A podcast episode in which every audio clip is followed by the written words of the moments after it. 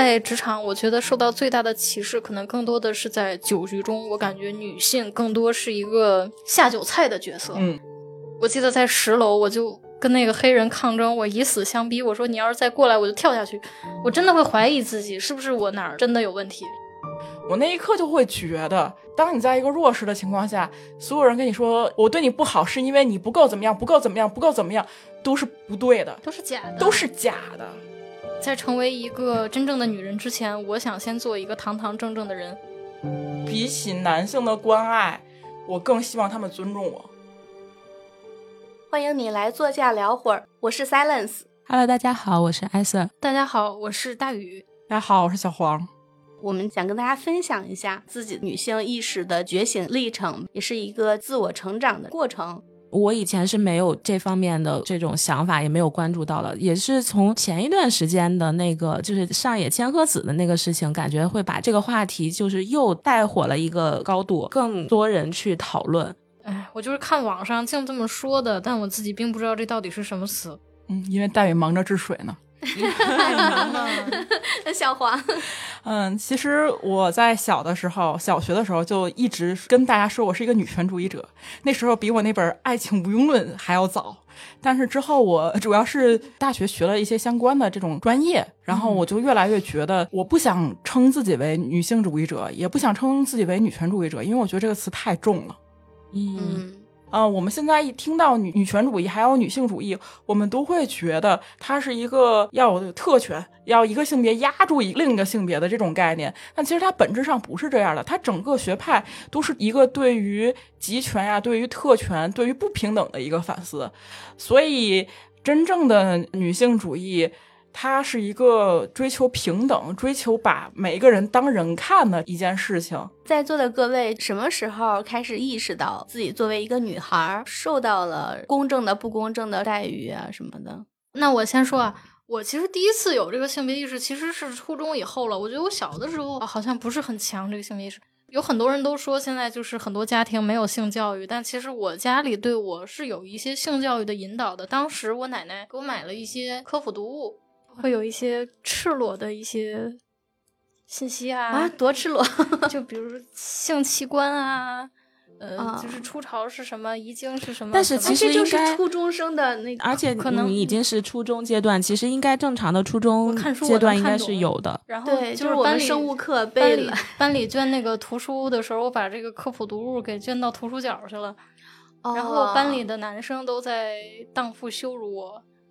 说我是想勾引男人，几岁那时候？十三岁，啊，初一应该是初一，差不多。所以就是那时候我们已经开始学习就是生理卫生知识了，只不过这课老师不讲而已。但我们的书上是有了。结果生物课讲这个时候，大家就 他妈在看我，就感觉他们他们认为我在散播淫秽色情。当时老师怎么说的？老师其实是会想站在私下的角度给我开导，然后老师会说。就是也许你的家人给你一些引导，但是这个整个大社会其实大家对于这个接受程度还是比较低的。哦，就是就是你也没有做错，但是就是和稀泥的态度吧，因为他也害怕我要是有一些过激的行为，但是老师也没有去直接批去批评那些男生，当时也不能说男生，我觉得也有女的在跟着荡妇羞辱我。这件事情最开始是由什么样的原因去引起的呢？就是呃，或者说是哪一个人开始说你的呢？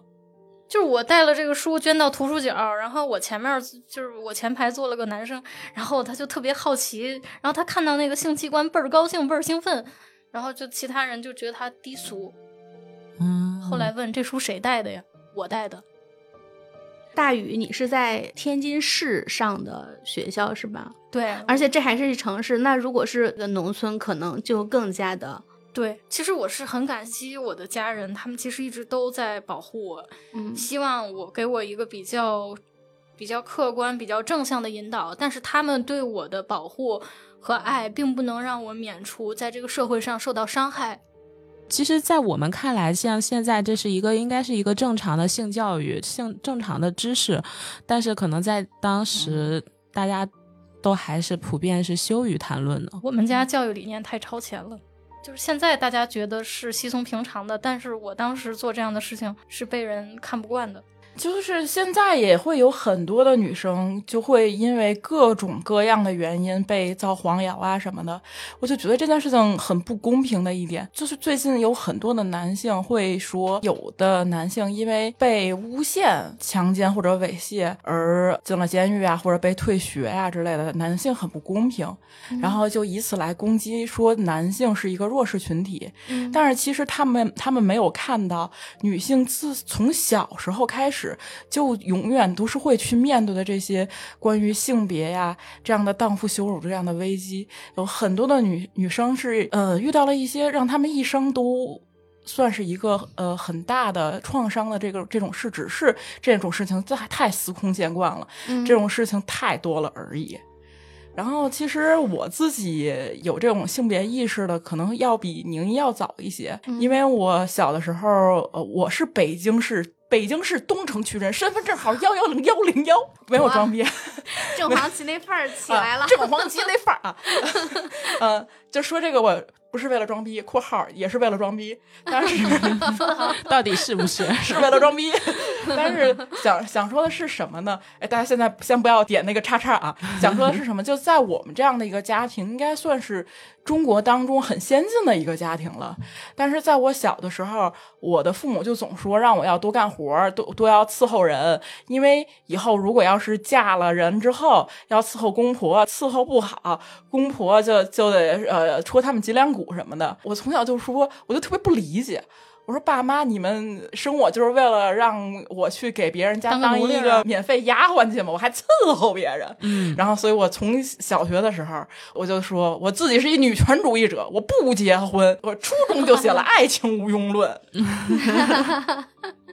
去他们的！真的，小时候都是好像女生都会被要求说你一定要会做家务，你一定要贤惠，然后要上得厅堂，入得厨房这种。这个感觉被灌输成女性应该有的一个好的标准。哎，我们家是另外一种，我妈也不会，我什么都不会。我是什么都不会，但是就是我付出的代价就是我不能找我的长辈、我的家人要东西，他们会说我平时也没让你干活啊，我们那么惯着你，你怎么还要这个呀？哇塞，你这算好的。我这个是，你看看我们养了你这么大，你也不给家里干活，你看饭你也不做，做完饭你也不洗碗，你说你都这这么大了，你还不懂得伺候家里，我们说你干嘛呢？就是其实我从小我没有意识到，就是非得干活，而是就是我找他们要东西，他们拿这个来要挟我，我我才意识到。女女的非得干活吗？但是我觉得啊，这个不应该说是跟男女有关系。我觉得你如果说是家里就是一个孩子的话，你是应该为这个家庭付出，但是你不能说是只是说女孩要为这个家庭付出。那如果你这个家里只有一个男孩，你要不要求他干活呢？对吧？你如果说你也要求他干活，我觉得 OK，这这很这很合理，对吧？你每一个家庭成员，你都应该为这个家庭付出。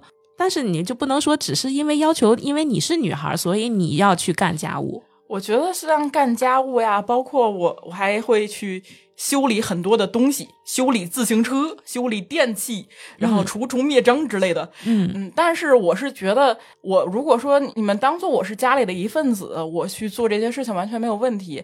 但是是为了让我以后去伺候公婆，嗯，伺候不好还戳你们脊梁骨。嗯，我觉得这个的对这个 出发点是有 有问题哈。对对对，而且我会发现他们那个年代的男性，我感觉他们就会特别的不把女性当人。因为我爸他是那个年代里的男性里很好的一个了。我先说一下前提，然后呢，成长的过程当中，我会发现他真的就是会觉得所有的女性，要不然是个，要不然是在当的路上。举几个事例嘛，就比如说我，呃，我在小的时候，我爸就说，让我以后多穿露胸的衣服，因为这样，因为这样男的会吸引男的更谈成一些事情。等于说他他以前是做生意的，他这样做生意的时候，一看一个女的露着胸，然后往他一个一拍，啊，黄哥，他就觉得哇，使劲了啊。啊！你爸会真的这么直接的跟你说吗？对，然后再长长大一点，他就会，他特别爱拍照嘛，然后他就会，我一个朋友就很喜欢拍照，女生嘛 都是喜欢，呃，穿一个很好看的小花裙子拍照，然后他就说他给我给我那个朋友去找一个拍照的地方，结果是一个色情拍照的，T 裤抱胸啊，然后我我朋友就觉得。很生气，他说就想看一个花裙子，穿拍一个花裙子的照片儿。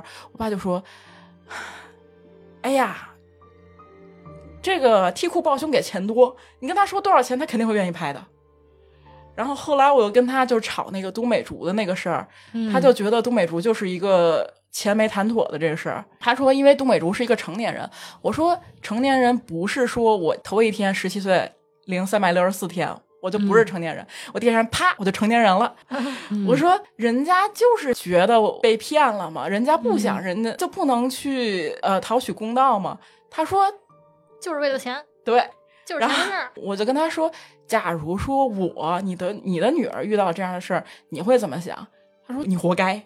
他就是潜意识的逻辑。对，所以我觉得他是一，我爸是一个在那个年代也是很这已经算好很的，很先进，因为他是八十年代第一批下海，然后第一批穿喇叭裤戴墨镜的人。先进对，他是那个行为先进，但意识依然是在清朝。而且他是特别，他是一个很真实、很真诚的人，他会哦把自己所想的事情就跟你说出来。哦，然后，但是我我会觉得，就是那个年代的很多男性，包括现在这个年代，我们散落在全国各地的很多男性，他其实就是这这样的基本盘，只是他没有说。只是他没有说。嗯，我现在也在想，就是那个不让我做饭呀，就不让我做家务，这个这可能也是怕我受气。但是我不没有必要以不会为荣。我我有一段时间太以什么都不会，觉得自己引以为荣了，好像也有点傻逼。哎，你这是不是如此普通却又如此自信呀？我是有点这个趋势，对，我有这个女性意识，其实没有一个非常明确的一个什么事儿啊，或者是一个界限呀。我好像就是潜移默化的，我妈妈对我的教育就是，你不能比男的差，就是男的能做的你也能做。你一直在这样的一个观念思想里去浸泡长大的话，就会觉得这是一件非常正常的事儿。我的标杆儿可能就是一个人。嗯，艾 Sir，你有什么？我也是，就是独生子女嘛，所以就没有说一个比较。比如说，如果有家庭是有有兄弟姐妹的话，尤其是有哥哥或者是弟弟的话，可能会有一些比较。但是我我是独生子女，所以我是从小我没有感受到过这种就是男生女生的这种差别。然后，但是我近几年尤其感觉到的，也是因为我妈。就是在她催婚的这个这个过程中，因为我妈就是那种特别传统的家庭妇女吧，然后她给我说的，尤其说在我这个就是婚姻的这个艰难的路程中，她她就觉得你不要太强势，就是女生太强势了，没有人喜欢。就是男生都喜欢温柔的女生，然后就是你你要的适时的表现的温柔一点呀，然后善解人意一点呀，然后表现的就是温柔解语花的那种感觉，就是男生会都喜欢这种性格。然后他就说你在家里啊，就是要要顾家吧。我妈就是那种，她真的是把全身心都放在家庭上，而且就是她也是属于那种家里。嗯，家务全包，然后他也觉得这个是很正常的，就是男男生就是在外面顾拼事业，女生就要顾家。然后他就说你要把家里都照顾好啊，或者说有时候说你比如说在跟一个男生交往的时候，你要说你要对他好一点啊，把什么呃家务什么主动干一些家务啊，或者是怎么样的。我就想说，我跟这个男生是谈恋爱，我我不是说他找我是要是要找一个给你付钱的，对他好像说他找我就是要找一个免费的保姆一样，嗯，找一个老妈子一样。保姆还能对做一份兼职，对，所以这个是我从这个这个我妈对我的这种灌输当中，逐渐就是觉醒了女性，可能说啊打引号的女性意识啊，我不知道这个算不算啊？就是我就觉得说，女性不是说女性的价值只是体现在照顾家庭，只是体现在就是照顾男性这点价值，我觉得这是对女性的一种贬低。对，温柔没用，你得让男的跟你一块儿找我合盘，算星盘。对，算星盘。其实男的这这是小黄的恋爱史，大家可以往前倒几期啊。啊，对，对，所所以这个也是我近几年感受，算是女性意识觉醒吧。其实怎么说呢？不是说不能温柔啊，就也有男的，就比如说北方，比如说天津，天津这个地方就是可能很多男的都会喜欢那种性格泼辣的女孩儿。嗯嗯嗯，可能有很多女孩儿从小就性格更强势一些，这样的话更讨喜。嗯，我认为不论你是温柔还是泼辣都是可以的，对但是不需要非得被你认可。对不需要对对对非得被男人对，认可是我们其实不是在说你女性到现在女性对女性意识觉醒了，女性就一定要坚强，然后一定要呃是那种大女主，或者嗯是她一定是呃一个比如说飒爽的那种性格，我们也不是当一个傻逼，但你们能不能不要炸着对我？对对，是的，我们是想说，你可以温柔，你也可以飒爽，你也可以 你臭傻你可以是任何 形态，只要你是自己是你是你自己的性格就好了。我们不是需要为了迎合男男人的喜欢而去改变自己的性格。就是我是一个什么样的人都不需要你认可，就大概是这么个意思。我就摆烂，嗯，这件事情就是我想到了，可能跟女性意识没有太大关系的一个事儿，就是我小时候经历过一个很严重的校园暴力。我小时候一直大家都孤立我嘛，我一直到五年级都没有朋友，没有人跟我说话。然后我每次班会的时候，就会都去呃看他们想要什么样的朋友，然后在黑板上写。我会每个次都记笔记，我还会记什么样的性格谁会喜欢，然后我想变成那样的人。然后我就久了发现，我就发现他们那些人所要求的朋友的点都是矛盾的。你既要勇敢，又要温柔，然后呢，你既要讲义气，你又要那个给他们提供情绪价值，然后反正全都是矛盾的。但是我记了那么久，我记了五年，就真的没有一个朋友。直到有一天，我真正的是做了一些他们觉得很厉害的事情，然后得到了市级的奖章之后，突然所有人对我的这种态度都转变了。我那一刻就会觉得，当你在一个弱势的情况下，所有人跟你说我对你不好，是因为你不够怎么样，不够怎么样，不够怎么样，都是不对的，都是假的，都是假的，是因为在他们心中你软弱好欺。所以从那天开始，我就会觉得，你你管我什么人啊？我就这样，怎么着吧？这些人从小就开始两面三刀了，这说明什么呢？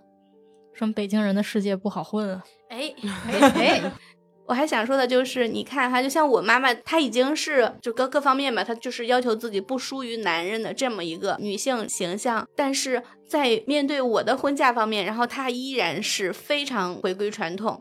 怎么说呢？就是我们的这个女性长辈，她们其实也是有多面性。对对，对，其实说到这里就提到一本书嘛，就是《第二性》，波伏娃的《第二性》，不知道大家有没有看过？这本书是我在大学刚上大学十八九岁的时候看的第一次，我当时就觉得他就写了两件事儿，第一件事儿是在自然界中，雌性是一种带有优势基因的东西；嗯第二件事儿就是在人群当中，女性就处于弱势地位。当时我就很生气，我说你凭什么觉得女的就是弱呢？等到了大学毕业之后，就真真正进入到社会当中，我就会觉得我越来越懂波伏娃他到底写的是什么，是因为这个社会一直在把女性往一个弱者的方向，处于弱势地位的一个方向去塑造。就不说别的，就比如说我们的语言，我们对一个人的尊重，不管男女，我们会说什么？大哥，是吧？我们先生呃、对，然后我们 对对对，大爷。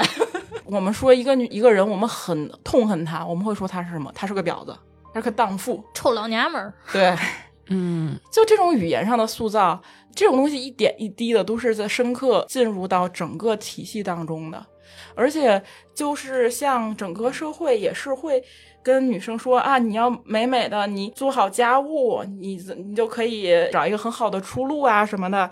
其实波伏娃有一段话就写得很好啊，他说：“男人极大的幸运在于，他不论在成年还是在小时候，都必须踏上一条极为艰苦的道路。不过，这是一条最可靠的道路。女人的不幸则在于被几乎不可抗拒的诱惑包围着，她不被要求呃奋发向上，只被鼓励滑下去到达极乐。当她发觉自己被海市蜃楼愚弄时，已经为时太晚，她的力量也在失败的冒险中被耗尽。然后，其实我对这句话特别特别有感触，是因为我去年也是遭遇了一些事情，我会发现，在你遇到一些困境当中，连你的亲人都不会是成为一个支持你的人。所以只有是靠自己。所以我觉得这个世界就是告诉大家啊，女性你就要做一个贤贤妻良母，你靠男人就行了。倒是真的真的到了一个你处于一个很差的一个环境当中，不要期待任何的人性，没有人性，你会发现人性就在笑话你、嘲笑你、愚弄你。嗯大学的时候，在某所外国语大学啊，我做过语伴儿，和黑人做语伴儿。语伴儿就是指、就是我教他汉语，他英语也不行。我们平时主要是靠手语交流的，还有表情包。那段时间我表情可丰富了。嗯，比如说你们这个语伴儿是学校指定，还是说你们自己找的？学校指定的呀，因为我是天津人，然后那个语伴是暑假的时候来的，那就是嗯你本地人，你得优先上来，你得顶上来，你得承担这个责任。啊，就是学校指定给你派的任务这样的。对，而且还哦给你加学分儿，白送的，这是你的恩赐。哦，哎呀，你看他们外地的学生啊，都没有这个机会，就是为什么非得是给一个男的找女语伴呢？哎对他找一个呀男女语伴不就得了吗？因为我们这个专业大部分都是女生，哦女生多哦四十个人一个班，四十个人就四个男的，还有一个是哦 gay。这个确实是外语专业啊。后来呢？后来就是做语伴嘛，然后有一天就是我的语伴说让我去他的公寓，然后我去他公寓的路上，然后被一个黑人突然叫住，说我的语伴在他的房间里，让我去那个房间等我的那个语伴儿。所以他们是认识的。是认识的，就是就是两个黑人是吧？就是串通好了，想把我对，哦，然后我记得很清楚啊，就是当时我进了那个男的房间，我发现我的语伴儿迟迟不不来，然后他就一直在骗我，一直在拖延时间，然后趁我在玩手机的时候，突然就把我扑倒。但是我当时其实还是一个处女，我没有过性经历，那个时候我才大一，大一的暑假，我很害怕呀，因为我在，其实我，其实我我当时啊，是会有一点儿这个贞操观的，这么说不丢人啊。我嗯当时会认为丢了第一次，以后就不值钱了。没事儿，你们可以笑话我。我现在我也觉得这个比较愚蠢。然后我当时，我记得在十楼，我就跟那个黑人抗争，我以死相逼，我说你要是再过来，我就跳下去。后来他害怕了，然后我我是用一个方式把他支开，我说你看咱们闹这么长时间啊，也没有也没有吃饭，我让他去给我买饭，然后我趁这个时间我跑的。我听了大宇的这个经历，我都会觉得，包括有很多社会新闻，一遇到类似于这样的事情，大家首先想的就是荡妇羞辱女生。对呀、你说嗯我做语伴儿是学校给我拍的，又不是说我主动想跟黑人怎么样。但是我当时去找学校啊，找老师，老师说没说让你去公寓啊，我们都是在教室里面做这个语伴儿，你为什么去他的公寓？这肯定是你自己的问题，而且他为什么嗯没有猥亵其他人？太过分了。啊，对这个这个这个为什么就出现到你的问题上？那对你肯定是有问题的。大家都很习惯是在就是一个受受呃受害者的这种角度去受害者有罪。对，然后这个其实也，我记得在那个大众心理学上有，就是因为大家习惯于谴责受害者，是因为嗯大家是不呃潜意识是不承认这个社会是有风险的。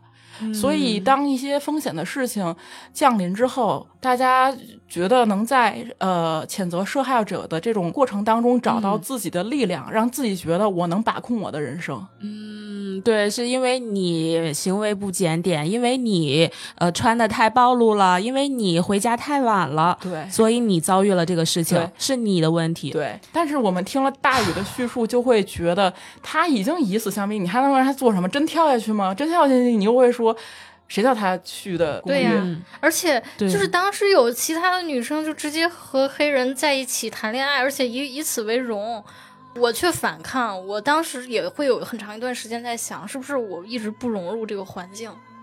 当时那两个黑人他们有没有受学校的处分？没有啊，没事儿啊，继续骗姑娘啊。太过分了。当然说我我不是说所有的外国语大学的女生都是这样啊，但确实是有这样的情况出现。嗯，其实我现在就想到，就是波伏娃这本《第二性》它的题目，就是我小时候不太明白这个“第二性”是什么意思，但是现在明白的是第二性和第一性的区别，就是男性他是。叫做第一性，它是以男性为主的，这个社会是以男性为第一的设计的，而女性性视角，对，而女性在他们的眼中就是只是第二，就是嗯 second，、呃所以我听到这个这个事情来说，也是我们很多的情况下都会去反映说是女生的错，是因为我们深深的连女性都会觉得自己是在那个 second 的这个地方，所以自然处于劣势、呃或者说弱势。或者说，我觉得像 S 姐刚才提到，她说作为男性和女性，她自己的教育都是说大家都是人，凭什么男的可以，女的不可以？嗯，而我觉得这个第一性和第二性就是第一性的人没有把第二性的人当做人，嗯，他们会当做他是一个附属品，是一个物件啊，或者是怎么样的。我曾经有一个同事是一个女孩儿哈，她本身已经受了很良好的教育了，也是九八五的研究生毕业。她以好朋友的这个角度跟我说的，你不能总让你老公做家务，男的呀，你得让他出去拼事业，女生的话在家做好后援。你男生去拼事业，他可能会呃升职呀、加薪呀，对于家庭的总和来说会更好的，很古老的想法。这种落后的思想就像基因一样，一代一代的流传下去，对这种感觉。并不是他只是这么跟我说，事实上他就是这么做的。嗯，其实我其实我这个黑人不是我第一次被就是侵犯，我之前就是去做个服务生，我会发现老板都对我有想法，然后我去做那个家教，去那个学生家里，发现学生家长想单独开车送我。我之前经常遇到这样的事情啊，但是黑人这个是，但是我一直没有让他们得到什么，我一直在回避。但是当时真的对我做事儿很有困惑，我怎么感觉我做什么都做不好？嗯，我真的会怀疑自己是不是我哪儿真的有问题。我之前记得看过一个漫画或者是一个视频吧，讲到有一些男性总是说自己是一个心理性别是女性，但是女性总是不承认。他就有一天一一个男性就在呃半夜的时候回家，在车边看到了一个啊、一个有色人种醉汉，然后他就觉得很害怕，他就跟女生说我很害怕，然后女生就跟他说，呃。你现在觉得很害怕吗？那我告诉你，就是在遇到男男性的很多时候，我们都是这样害怕的。嗯，前几天看到一个故事，说他爸爸跟他们母女二人说：“你们有什么好害怕的？你们为什么总觉得外面的男的就会对你们不轨，或者怎么着的？”他就很不理解，他和他的妈妈面对陌生的男人怎么会突然的害怕。然后有一次呢，就是他妈妈说：“这样吧，今天下雨了，你要出去的时候，你穿换我的雨衣。”他妈妈的雨衣是那种小碎花，然后戴上帽子。然后他爸爸就这么着装扮出去，结果在马路上走着的时候，就碰到了两个男的，就是突然要截住他，已经拉上了他的胳膊了，要碰他。然后他爸爸就赶紧把帽子摘下来说：“我是男的，你们认错人了。”这个故事怎么说呢？就是他爸爸潜意识里，或者是说心里是知道的，你们为什么害怕，对嗯而且他也知道那两个男的动他是要干什么，嗯他是明明知道的，但是他潜意识里就不愿意承认。对，这也是我们之前提到的，就是近期某位博主。他们一直在说给女性建议，让他们十一点后不要出门啊，还去狡辩说是因为我们喜欢你，我们喜欢女性，所以才给你们这样的建议。为什么这么样的引起大家的愤怒？是因为他们潜意识里知道到底是怎么回事儿。嗯而且还有一点是，这也是表现出来他们真正不去把女性当做一个成年人来看。他们举的例子是说，哎，你看我喜欢这个孩子，我会给他建议；我喜欢这个女人，我会给他建议。他等于说把一个没有行为能力的未成年人宠物对，我就觉得这件事情很没有道理的是，为什么他这几个男的首先没有想到的是，我建议所有的男性在呃十一点后不要出门门，看到有女性要远离他两米，对，是为什么只限制女性？这还是这就是很没有道理。对，这还是刚才波伏娃那本书第一性、第二性的这种，因为这个世界，他们认为他们是世界之主。男人是世界的中心，对，嗯，就像之前杨笠说过一个段子：“男人如此普通又如此自信，我却如此喜欢他。”就这么一句话，当时的所有的聊天室，你就会看到一群的男的，都是顶层一群的男的在骂这句话。嗯，这是为什么？就是只是因为一个人告诉他你不是世界之主。这句话有什么区别吗？我可以说我我如此普通，我如此自信。我觉得世界就没有主，是无神论的世界啊。对啊，就是男的会把自己当主，他会把自己当成这个主宰，这个中心。对，其实因为这个世界也是为男性设计的，你像我们的药量也是靠男看男男性这个体重去嗯计算的这个药量，然后嗯包括我们一些工业设计也是看男性的这个身高体格呀。嗯然后呢，我我很幸运的是，我从小是个大高胖子，其实就像卫生间的坑，对对吧？就是男性他可能很少能想到，女性其实是需要更多一倍的坑的，对但他们可能在设计上也是为了方便吧，所以总是女生在排队。对对就都设计的同样的坑位。对，嗯就像《小鹿女儿红》里那个段子，设计的这种卫生巾什么的，是不是大宇还卖过卫生巾？对我之前上大学的时候，在教学楼里卖过卫生巾。我在这里要介绍一下我的学校啊，我的学校呢只有一座教学楼，然后这个教学楼是有十二层，所以是非常不方便的。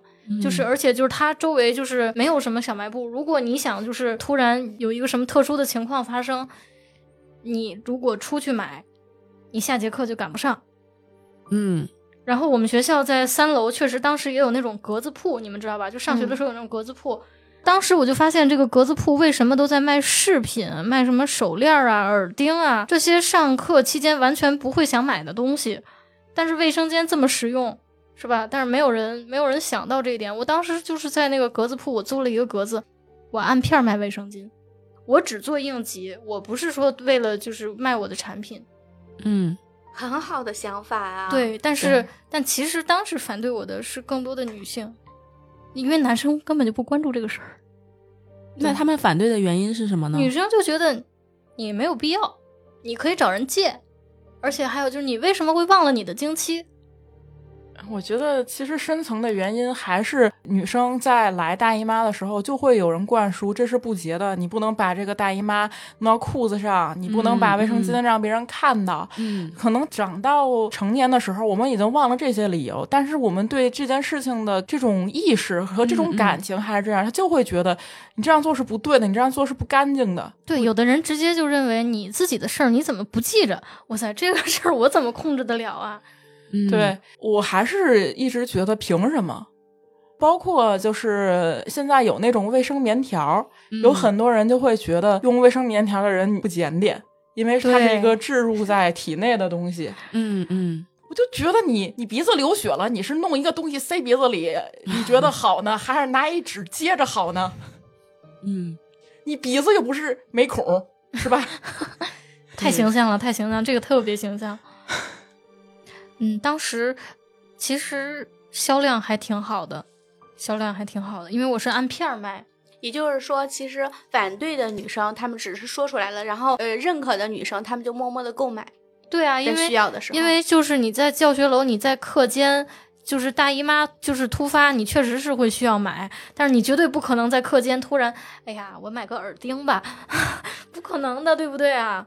但是后来就是学校解决方案，就是在那个呃学校这教学楼的三楼设立一个小卖部，然后小卖部直接卖这种成包的卫生巾，可能会贵一些，但至少还是解决了问题。嗯，其实我刚才 S 姐说的这个事情，就说的呃反对的声音，他们就去说了，然后支持了就去默默的买。我就想到了一个传播学的理论，叫沉默的螺旋，就是对一件事情有两方的看法，看法 A 和看法看法 B。可能看法 A 的人是少的，看法 B 的人是多的，但是 A 一直在讲，一直在讲，看法 B 的人就会觉得是不是大家都是这么认为的，嗯然后就是越来越不说话，越来越越不说话，就变成了小众。，对，最后就变成了大家都是觉得所有人都是看法 A，嗯所以我觉得我说这个并不是为了炫技，而是想说，真的女生有的时候沉默就会让大家觉得只有 A 那一种想法，是的，嗯所以我觉得遇到这样的事情，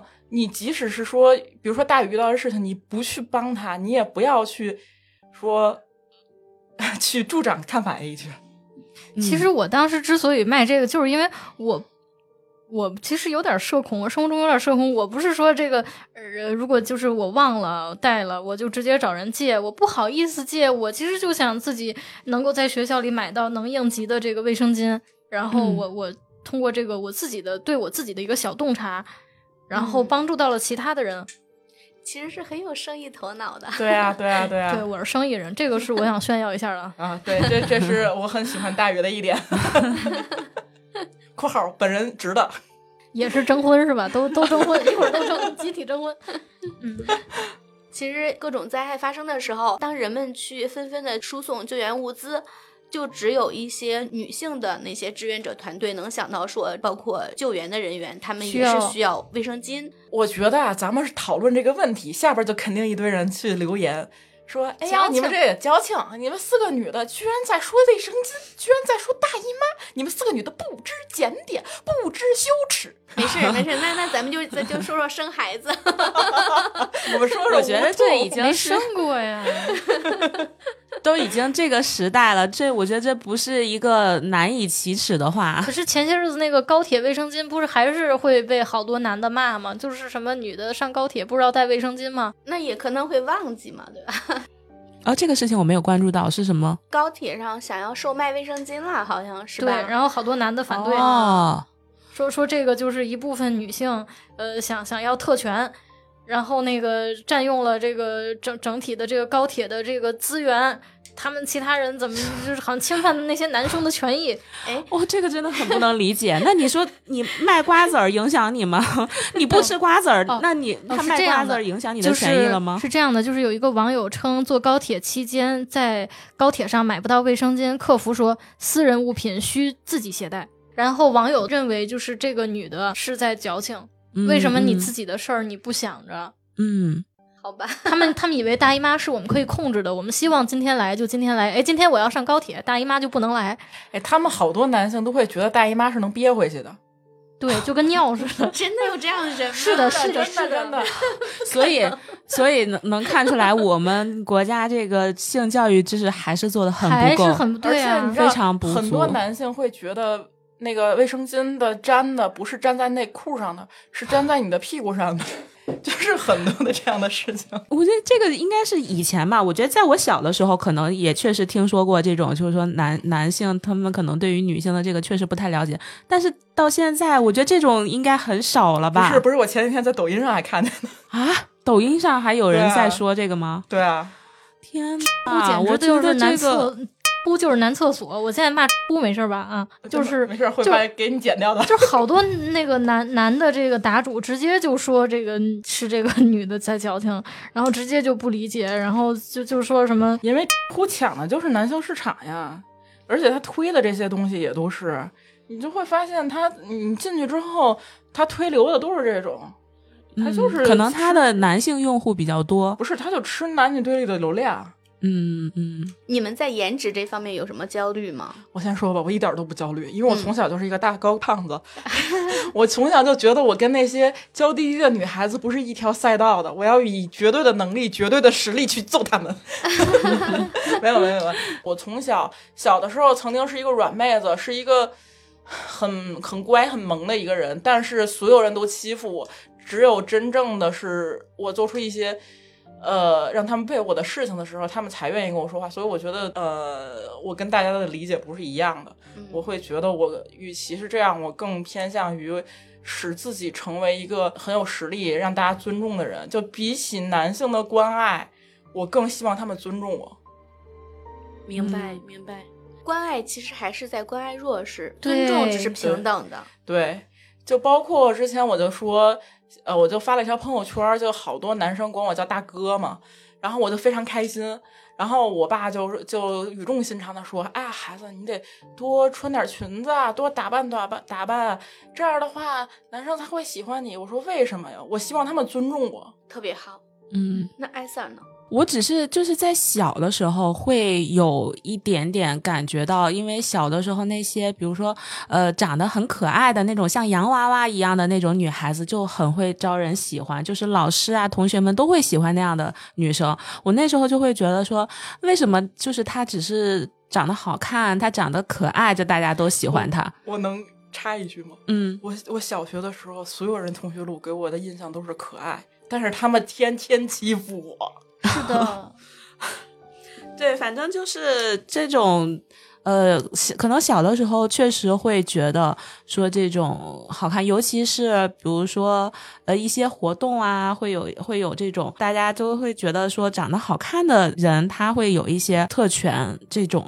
我觉得，嗯，小的时候是会这么觉得，但是其实长大了以后，反倒觉得没有什么，因为我可能觉得长大了以后，就大家都很好看。现在女生都打医美了扮什么？，有钱了。对对对对对，其实就各有各的好看，就颜值不太是现在觉得困扰我的点了。我可能是就是会被这个销售啊、美容院的这个推卡的人洗脑而感到焦虑啊，我怎么买不起呀、我怎么买不起这个卡呀？但是其实我觉得我小的时候还好吧，至少没有因为颜值被欺负过。但是感觉荡妇羞辱这个，我我有一段时间是在怀疑是不是我长得太好看了。当然，这个颜值普信，我觉得女生需要颜值普信，需要颜值普信，每个女生都很美。但是更多的焦虑是来自于这个消费主义，发现自自己哎呀没钱，没钱呐，做不了热玛吉呀、对，就类似这种焦虑会有一点，现在也会有。那在职场上，大家有什么困惑吗？其实女性我觉得最多的困扰就还是因为家庭，就是你有没有结婚，有没有生孩子，有没有生二胎，有没有生三胎，这个对于你的这个职场、你的职业规划、你的职业发展道路是会到现在其实还是会有影响的。呃，之前在职场，我觉得受到最大的歧视，可能更多的是在酒局中。我感觉女性更多是一个下酒菜的角色。嗯，就是有的时候，我经常被领导带着去应酬，不是因为我优秀啊，而是因为，哎，你是个女的，嗯，然后就是要要去好像陪聊三陪一样的感觉，就就是其实还没有人家真正的那个陪酒挣得多，但是也要跟着去陪。呃，更愚蠢的就是我在刚毕业的时候，我我确实以此为荣啊，我觉得这是领导在重用我。后来聊着聊着，我才发现感觉不太对劲儿啊，怎么感觉我像是陪酒来了？呃，这不就是我爸说的那个吗？你以后啊得多穿低胸的衣服，因为每次在酒局上，那个穿着露大胸的那女的一说黄总，我就说合同签。可是我也没有穿很暴露啊，但是可能可能就是看我比较好忽悠，不敢拒绝，可能只是需要一个女性的这种角色去，当下酒菜。嗯对颜值也不一定都非得是是那样。嗯，没颜值的就穿一大低胸衣，然后他就就是签了。就是，而且有的时候就是老板就是他在应酬的时候，不止带员工，也会叫其他的稍微那什么点儿的那种女孩儿去，我会觉得不舒服。其实其他的那些女孩儿也会觉得不舒服。就等于说你们在同一个台面上，就相当于同一个地位了。我会觉得有点奇怪。嗯，在职场中还遇到过什么困惑呢？嗯、咱们就是可以直接开骂了，是吧？嗯 嗯，骂骂什么呢？咱们就骂骂这个脱口秀演员吧，好吧？好，呃，我觉得其实我在上班的时候，除了应酬啊或者什么，我感觉其实没有感受到就是很多的不尊重。但是很多 low 逼就是做脱口秀之后发现的。啊，我觉得，尤其是在我不够不够厉害的时候，他们特别喜欢对我指指点点，他们总是喜欢下来帮我改段子，嗯，主动吗？主主动，特别的特别，主动，主动到我认为他们都看上我了，我就是不信，我就是不信，就是普信，就特别主动，特别就保持普信。我觉得每次读稿会啊，都会变成就是男生好为人师的大型现场。嗯，就是女生可能只是这个想法没有提炼出来，这个前提没有写好，但他们就替女生把想法做主了。我就是我原来觉得你是这么想对的，对，我我觉得你是这么想的，而且他们比如说在恋爱关系中，他们认为就是女生你怎么可能会不在乎这个男生呢？你怎么能不当舔狗呢？你肯定是恋爱脑，你肯定是个花痴。你们是 是漫才吗？就是就是就是就是就是你怎么可能谈个恋爱是为了挣钱？谈个恋爱是为了挣钱，呃，为了为了聊聊个业务嘛，啊肯定可以啊，是吧？你你你也可以为了装逼，对不对？我就是一倍儿装逼的又普信的一个臭傻逼，不可以吗？非得恋爱脑啊？嗯，就是我不是三 我就无言以对。我是个傻逼，我也不是恋爱脑，因为我确实不是，我没有说想拉踩的意思。我听，我现在听现在这是在说谁？懵了。就是不是是针对某一个男演员啊，主要是在座的大部分男演员都是垃圾。而且你还是针对吧，你单独说说，咱别一棒子打死。对对对其实对对呃咱还是就事儿论事儿啊，就事儿论事儿就就是谁喜欢我谁自己心里清楚。啊，说的谁自己对号入座。对嗯反正就是以后再有男生想想教我，我就认为他暗恋我。哎，就是其实我 call back 我那个恋爱经历那期，本来想去拿那个第三个人写段子嘛，然后我写了一年都没写出来，是因为每一次男演员就给我改段子都说你就是个恋爱脑，你就是个花痴，你就是是喜欢他他，你就是得不到。最后也是大雨，我们俩聊，我们俩聊，我们发现他根本就对这个男的没兴趣，就这么简单。就也不是说，呃，没有，就是我想跟他拜把子，我主 主要是那时候的感觉啊，就是一种呃我会很喜欢我的朋友，因为这也是因为我自己的原生家庭，我会感觉就是亲密关系给我带来的全都是伤害，但是真正能够每一次陪我走出去的都是我的朋友，所以我会对友情特别看重，就包括谁要欺负我的朋友的话，我我也会。很生气的去跟他们理论呀、之类的，然后他是一个我当时很看重的一个朋友，对啊，其实我现在想想，我之前确实不是一个纯粹的人啊，不是什么纯爱战士。我我选择和一个人在一起，其实是会有一些其他的想法，比如说，呃，想想学点什么，满足你们，谢谢吧。就是想从这个男人身上学到点其他的对，然后要不就是说我好面子，这个男人能满足我装逼的需求，嗯，对啊，就是我觉得装逼这个需求挺旺盛的。然后，对于这个我是不是真的喜欢这个人，反正不是为了结婚也无所谓，为了结婚不喜欢其实也无所谓啊。我们结婚就是凑合过日子喽，谁还真的要喜欢你啊？嚯，这个 我接不住了。让大宇这段整段整段掐掉了吗？我我然后就是今天，嗯，就是我能直接点名吗？你就说咱们人吧。可以给他起个小外号吗？嗯，比如说叫小强小黄，啊，小黄？其实也没有什么。啊，就是他们不好笑，还装逼，还要给你改段子。对，就是女生一定要有自己的视角。哦，对，刚才突然想起来这个，就是现在在很多社交媒体平台上面啊，或者是一些厂牌啊，经常出现什么女性主义脱口秀。嗯，这个事情就是说明什么呢？就是它重点是想宣传女性主义，它可能不好笑，就是会让我觉得生理嗯不适，就是。就因为可能脱口秀，我觉得脱口秀就是一个非常典型的男权社会。因为先可能很多先进入这个行业的人是男性，所以他们想制定规则，他们想用他们的规则来凝视女性，引导女性说一些他们想说的女女生的话题。但女生可能不是这么想的。对，就比如说，呃，女生如果不说性别啊，没有得过妇科病，呃，然后长得也没什么颜值焦虑，然后对于恋爱好像也不是一个恋爱脑，好像不配说脱口秀啊。我觉得就是这个也这个行业还是女生太少了，对，就是还是需要更多的女生来来上台，而且你上台就是代表你自己，你。不要代表其他人，我、嗯我很不喜欢的一点就是有，也许有的女生讲的确实挺好的，然后她也许有什么东西上热搜，然后底下就说杀疯啦，杀疯啦，她为女性发声。可是上台是想做自己的，每个人想的都不一样。我不想被任何人代表，我也不想代表任何人，嗯这是我上台的初衷。对。嗯嗯，还有就是，女生们不要老觉得我喜欢脱口秀，我就要做现场导演，上台讲啊。然后其实对，还有一个，就之前我在上海待的时候，我我其实参加过某一个做的比较不错的厂牌，然后发起的一个就关于女演员的分享会。其实主理人的意意愿是很好的，我没有任何想想 diss 这个厂牌的意思啊。发起这个活动的想法就是觉得现在可能女生讲的话题比较有局限性。嗯，比较有局限性，希望就是引导女生多去聊一些自己的事儿。然后当场有一个女生说：“我不觉得女生讲的话题少啊，我们可以讲恋爱，可以讲颜值焦虑啊。”她为什么要把问题又重复一遍？嗯嗯嗯，就是还是一个疆域的问题，就是可能在这样的女生心目当中，她的人生她就是只有恋爱。其实还可以讲讲这个九年义务教育、核酸检测都可以。嗯 就不是只局限于说女性的这一点点事情，就是不只是好像只是。女性。对，所以艾 Sir 和 S 姐待会儿下场之后就写段子。到最后了，然后每个人分享一句话吧。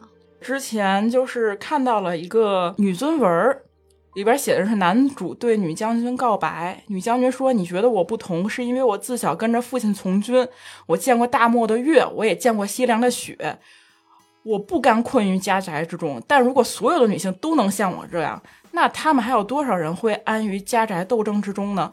所以，我现在觉得很多的男女对立，说女性主义啊，对于个人来说，总去说这件事情是没有多大的意义的。我想说的是，我希望女性能够自己真的是脚踏实地，去把自己的疆域扩大。嗯，哇塞，说的好好啊，我都不知道该接什么了。就是简而言之，就是在成为一个真正的女人之前，我想先做一个堂堂正正的人。鼓掌，鼓掌。其实我觉得，就是我们现在在说女性主义，不是要说女性要压倒男性，或者是我们在搞性别对立。其实我们只是希望。我个人吧，我觉得说女性要关注你自身，你自身的想法。就我也不是在提倡说我们现在一定要做多么强大的女性，我们要做多么厉害的女性。你如果说你的想法就是当一个贤妻良母，我觉得也是很 OK 的。我我没有说一定说看不起贤妻良母，就她就不是一个独立女性。我的意思就是你不要是因为这个社会。带给你的这种价值观，因为其他人，比如说你的父父母、你的这个亲朋好友要求你去做这样的一个女性，你去做，我觉得就是你一定要关注你自身的想法。我愿意做做这样的女性，我愿意成为什么样的人？我觉得这个关注点是在于你自身的。对，嗯。这个是我我觉得我的想法吧，我也不是说一定自己，对对对，我们是要做自己，我觉得做自己是最重要的，看见自己，做自己开心的事儿，上舞台做自己，上舞台做自己是吗？对，如果你有想法，你可以上舞台嘛，就是可以去表达你自己的观点了。对，是的，还是有更多的女性能站出来表达自己，更多的声音吧。那我们这期节目就先到这儿了。好的，好的，那下次再见，再见，再见，拜拜，拜拜。感谢您收听本期节目。如果您喜欢我们的节目，期待您点赞、收藏、订阅、评论、分享给您的朋友。也欢迎您添加我们微信 Chill Talking 进听友群一起交流。C H I L L T A L K I N G，期待您来。